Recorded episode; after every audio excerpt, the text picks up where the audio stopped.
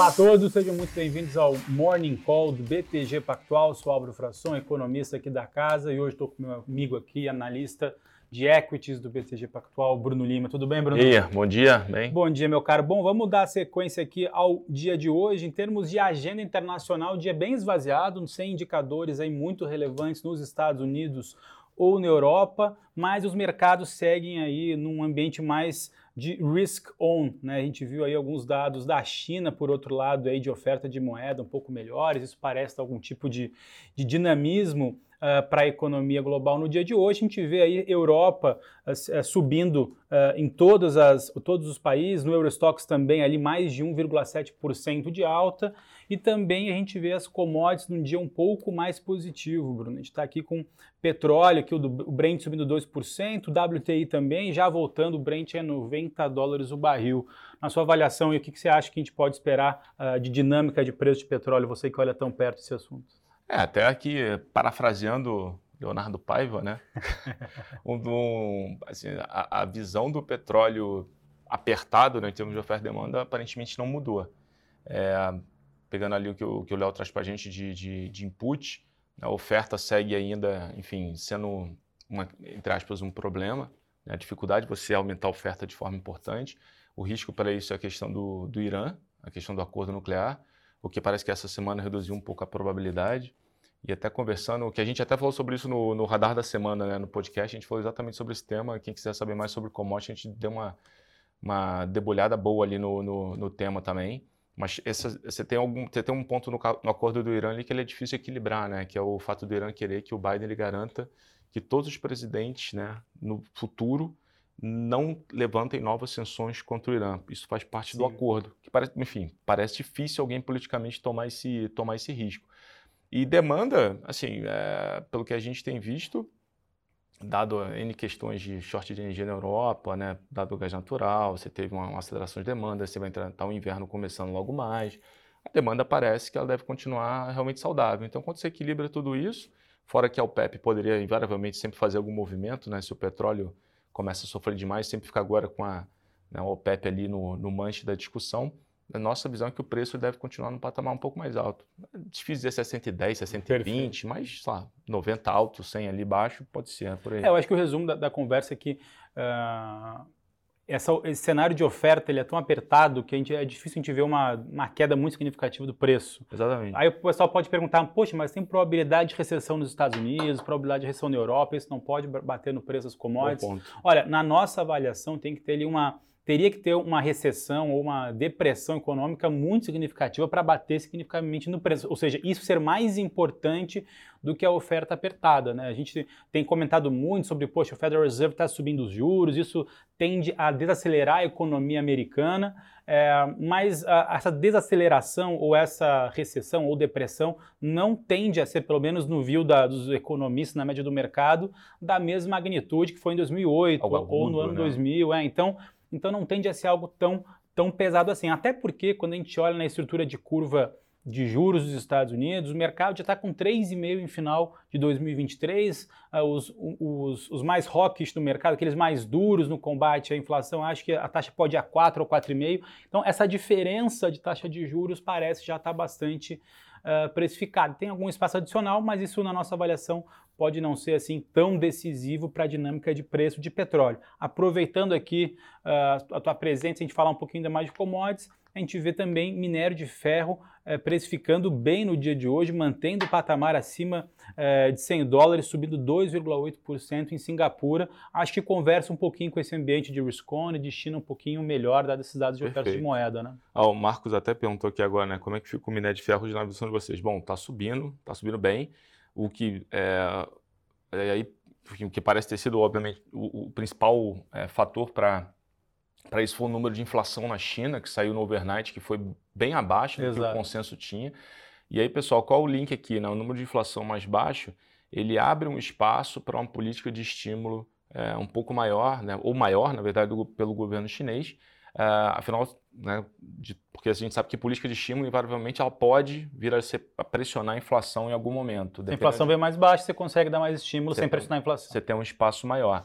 Então, isso abre esse espaço, minério performando, petróleo, alumínio, cobre, então metálicas indo muito bem. As, a, Rio Tinto lá fora está subindo 5%, que é uma, uma das principais mineradoras né, na, na Austrália. Vale hoje deve ter uma performance positiva. Boa. Eu até vou fazer uma prática uh, um pouco diferente, ao invés de já puxar para Brasil, de macro Brasil, vou já para o corporativo, depois a gente fala de Brasil, porque os destaques do dia de conversa são muito que a gente acabou de comentar ah. em termos de commodities. Né? Vale sinaliza a decisão sobre metais básicos até o fim do ano. Petrobras encerrará com a Albacora, né? então encerra a conversa ali com o PetroRio. Ela tende a prorrogar o prazo de venda uh, de ativos da bacia potiguar e a CBA aumenta em 25 mil toneladas capacidade de produção de alumínio. Então, um dia aí com bastante novidade em termos de, da parte corporativa. É, a, só pegando a Vale, né? A Vale tem uma divisão de metais básicos, que é principalmente níquel, que é o principal é, metal ali dentro dessa divisão, tem um pouco de cobre também, mas é majoritariamente níquel. É, níquel, na visão. A Vale fez um Investor Day ontem, é, antes de ontem, enfim, né, em Sudbury, que é uma mina que eles têm lá no, no, no, no, no Canadá. E eles colocaram que eles esperam uma demanda, uma, demanda ainda acelerando, tanto para níquel quanto para cobre, um mercado em déficit nos próximos anos, e entendem que essa divisão de metais básicos, que hoje está patinando um pouquinho em termos de rentabilidade, deve começar de fato a acelerar mais para frente. Sobre a questão de CBA, é um aumento marginal de, de, de capacidade, mas quando você olha o mercado inteiro de alumínio, está continuando um déficit na nossa opinião, né, para os próximos três anos, é bem interessante, que deveria fazer com que os preços continuassem, né, tivessem alta ao longo dos próximos três, quatro anos. É um qual que a gente continua batendo a tecla aqui com a visão positiva. E já respondendo o Nicolas aqui também, que ele levantou essa bola aqui no chat, sobre a questão de PetroRio. Pessoal, só para não dar confusão, né? Ontem, é, lá em final de julho, já tinha saído na, na, na mídia que a, esse, esse, esse deal, né, esse, essa negociação entre a Petrobras e a PetroRio para o poço de Albacora, e não é Albacora Leste.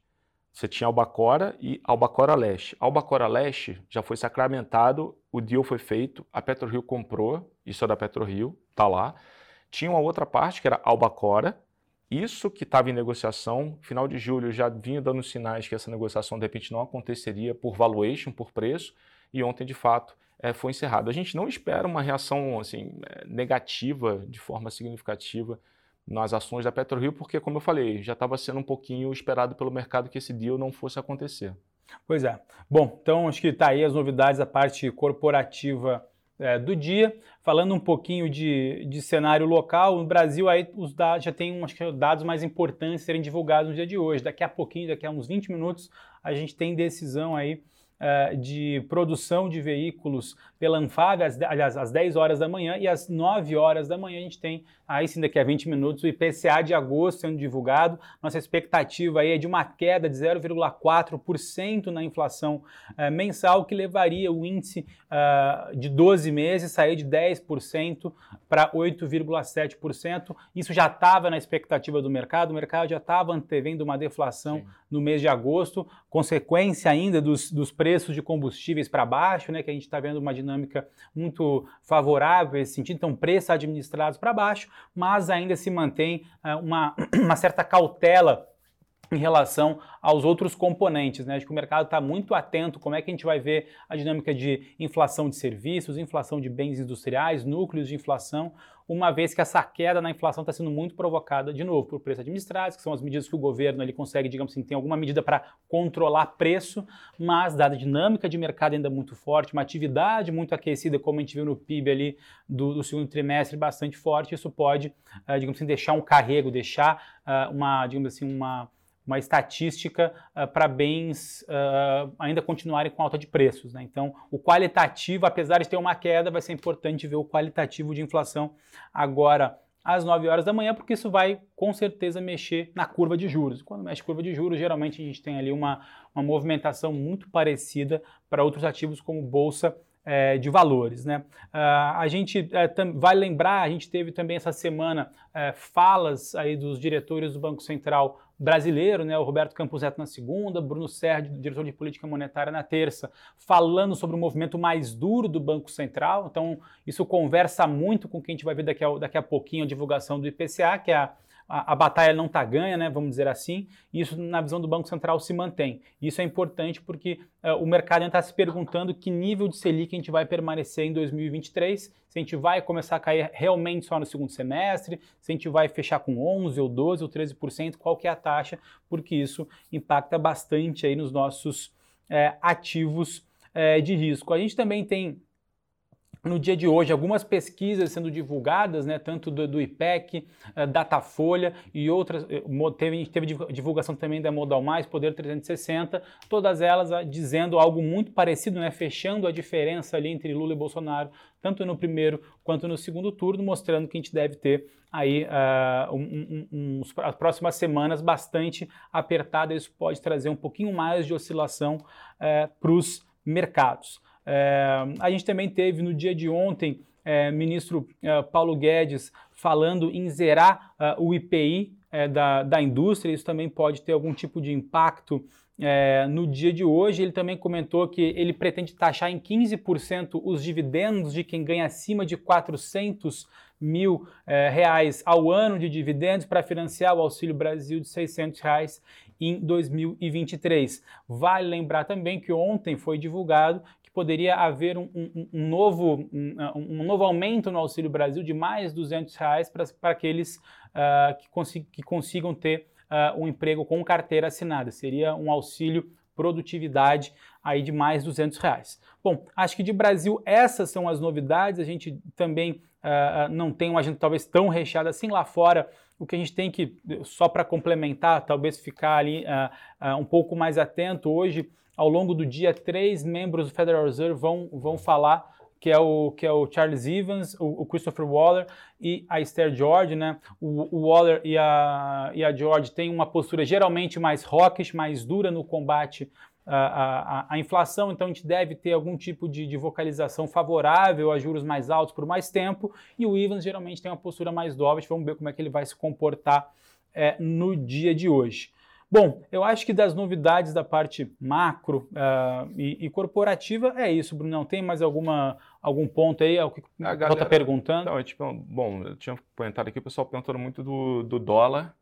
É, enfim, visão para dólar hoje, mas digo assim, acho que é hoje, legal, amanhã, é, mas é legal passar um que vem. Pouco, é, passar um pouco, acho que é sempre dar um, bom dar um refresh na, é. na, na, nossa visão né, daqui a final do ano. Perfeito. Bom, a, a gente ainda vê um cenário bastante apertado para real, né? Ou seja, a gente não, não consegue ver ali uma apreciação muito grande. Então, tudo que a gente está comentando né, de juro lá fora, uh, isso tende a deixar o, o, a puxar o DXY para cima, né, que é o índice dólar. Isso geralmente vai contra moedas emergentes. O Brasil está eh, no seu fim de ciclo de aperto monetário, os Estados Unidos ainda está aumentando os juros, então esse diferencial aí pode fazer algum tipo de preço mais favorável ao dólar e menos favorável ao real. Vale lembrar que nesses próximos dois meses, até final de outubro, a gente ainda vive esse ambiente eleitoral que, apesar de não ter feito tanta volatilidade assim como em outras eleições, até chama bastante atenção, mas nunca sabe. Isso pode, pode é, é, jogar essa volatilidade mais próxima ali dos dias eleitorais. Então, a gente fica também um pouco mais receoso em dar um call é, com algum direcional de apreciação. Então, esses 5,20 de final de ano, ou até um pouco mais nas próximas semanas, é o call do banco aí de câmbio. Para ano que vem, claro, é, aí já é muito distante, mas acho que o, o ambiente tende a ser talvez um pouco mais uh, favorável à real, uma vez que a gente vai ter muito tempo de Selic uh, muito alta, isso de uma certa forma pode ser benéfico para fluxo cambial e isso favorecer real aí no próximo ano. É, acho que só para complementar, olhando essa parte de fluxo, não de, né, de parte cambial, mas até olhando a bolsa, né, é, pô, o estrangeiro entrou com bastante, bastante fluxo nesse mês, né, no, em agosto e nesse início agora de setembro, não está muito diferente. Acho que a novidade aqui é que o local, pelo menos no D-2, o local voltou com algum fluxo, vamos ver como isso pode ser é, resiliente, né? pode, tá, pode continuar daqui para frente. Mas, dito isso, acho que a, a posição de né, Brasil ele segue ali de certa forma, que é um papo que a gente sempre tem aqui recorrente. Né? O Brasil aparentemente está, apesar da incerteza, ele parece bem posicionado né, em termos Perfeito. Né, do panorama global de, de classe de ativo. Né? É, acho, acho, que até no, pensando aqui, com, tentando pensar com a cabeça do, do, do investidor estrangeiro e olhando essa cesta, essa prateleira de emergente que ele tem pela frente, o Brasil acaba sendo mais atrativo, né? Então, assim, você exclui Rússia por motivos óbvios, Turquia ali com uma, uma ah. inflação, ah. uma volatilidade muito grande, Argentina também. Uh, quando você olha pares uh, latinos ali que geralmente tem uma, até um risco país menor, uma precificação melhor como Chile, Colômbia, Peru, história toda, os últimos meses foram bem voláteis para esses países latinos também. E fora isso, o Brasil tem um mercado de capitais aí muito mais robusto também Verdade. que esses pares, né? Então, o que também facilita. Então, uh, eu acho que até esse movimento eleitoral que poderia trazer volatilidade não tem, não, não tem surgido essa volatilidade, talvez muito pela essa visão do estrangeiro mais estrutural para o país e não olhando esse curto prazo, que às vezes o investidor pessoa física olha muito do que essas questões pontuais, mas o investidor uh, uh, profissional ele olha mais estrutural. E nesse estrutural o Brasil está bem posicionado, como você bom. bem comentou. Só um, um, bom, hoje o pessoal também não está perguntando tanto assim, mas é, perguntar aqui sobre a questão do de reajuste de Bolsa Família que foi comentado recentemente. Uhum. Acho que é legal, acho que meio, talvez a gente dá um refresh no fiscal que a gente é. tem visto assim. É, então, assim, eu acho que a, a conversa de fiscal é que, independente da, da, do resultado das eleições, é que tudo, tudo se encaminha para um, uma flexibilização. Né? Acho ah. que esse é o, é o, seu principal ponto. Porque os 600 reais para 21,6 milhões de famílias não cabe no teto. Né? Então, vai precisar fazer alguma coisa. E ontem, na, na, na, na propaganda de campanha do, do, presidente, foi comentado esse mais 200 reais, além dos 600, mais 200 para quem tiver carteira assinada, com auxílio produtividade. Então, é, levaria o, o benefício para 800. Então, de novo, não, a gente vai precisar fazer algum tipo de flexibilização. O que o mercado está tentando entender é, um, quem vai liderar o papo da flexibilização ah. e como ela vai ser feita. Tem maneiras boas e maneiras ruins de ser feito. O que, que eu acho que é a maneira boa de ser feita uma flexibilização que o mercado possa talvez sentir menos. É você aumentar o nível do gasto no ano que vem, mas manter a correção por inflação. Se for isso, acho que o mercado pode, pode topar essa flexibilização. Agora, se a flexibilização for além desse aumento de nível de gasto, corrigir a despesa além da inflação, mais, uma, mais um ganho real, isso pode ser ruim para a dinâmica de dívida. E quando é ruim para a dinâmica de dívida, geralmente o mercado precifica mal. Essa história não performa bem junto com os ativos de risco. Né? Exatamente. É mais ou menos por aí. Boa. Bom, pessoal, bom, última pergunta aqui da galera, perguntando de IRB. É, a gente até mandou uma nota recentemente, essa semana, na verdade, a gente mandou uma notinha para dar um pouco do é, como é que está a nossa cabeça. Assim, basicamente, a, se a gente ajustar pelo, pelo, pela oferta, pelo patrimônio líquido, enfim, a mesmo a um real, um e pouco que está agora, a gente vê o papel ainda negociando acima de valor patrimonial. Qualquer coisa acima de valor patrimonial tem que ter um retorno sobre patrimônio líquido. Vai, se, o, se o retorno do IRB ali, se o, perdão, se o, o taxa, é, o custo de capital do IRB para o acionista for alguma coisa próxima a 15, 16%, alguma coisa por aí, é, esse, esse, o retorno sobre patrimônio, retorno sobre patrimônio líquido do IRB deveria ser 15, 16% para estar negociando a patrimonial. Teria que ser no mínimo igual. É, e hoje não é. Né? O INPE ainda está com prejuízo, a gente acha que tem ainda uma, uma estrada a ser, a ser percorrida até retomar a rentabilidade, então hoje a gente prefere outras histórias dentro do, do setor financeiro. Pessoal, é isso. Ficamos, Acho que é isso, ficamos né? por aqui. Ficamos por aqui. Então, pô, muito obrigado, pessoal, acompanhar a gente aqui no Morning Call do BTG Pactual. Deixa aqui o seu like, se inscreva no canal. Sigam também a gente nas redes sociais, arroba, arroba Bruno Lima, ações. Arroba é, Bruno Lima, Dash, né? Eu nunca lembro o nome, é Dash, é para baixo, né? arroba Bruno é. Lima Ações arroba Álvaro S. Fração. Siga lá no Instagram que tem muito conteúdo para vocês acompanharem também.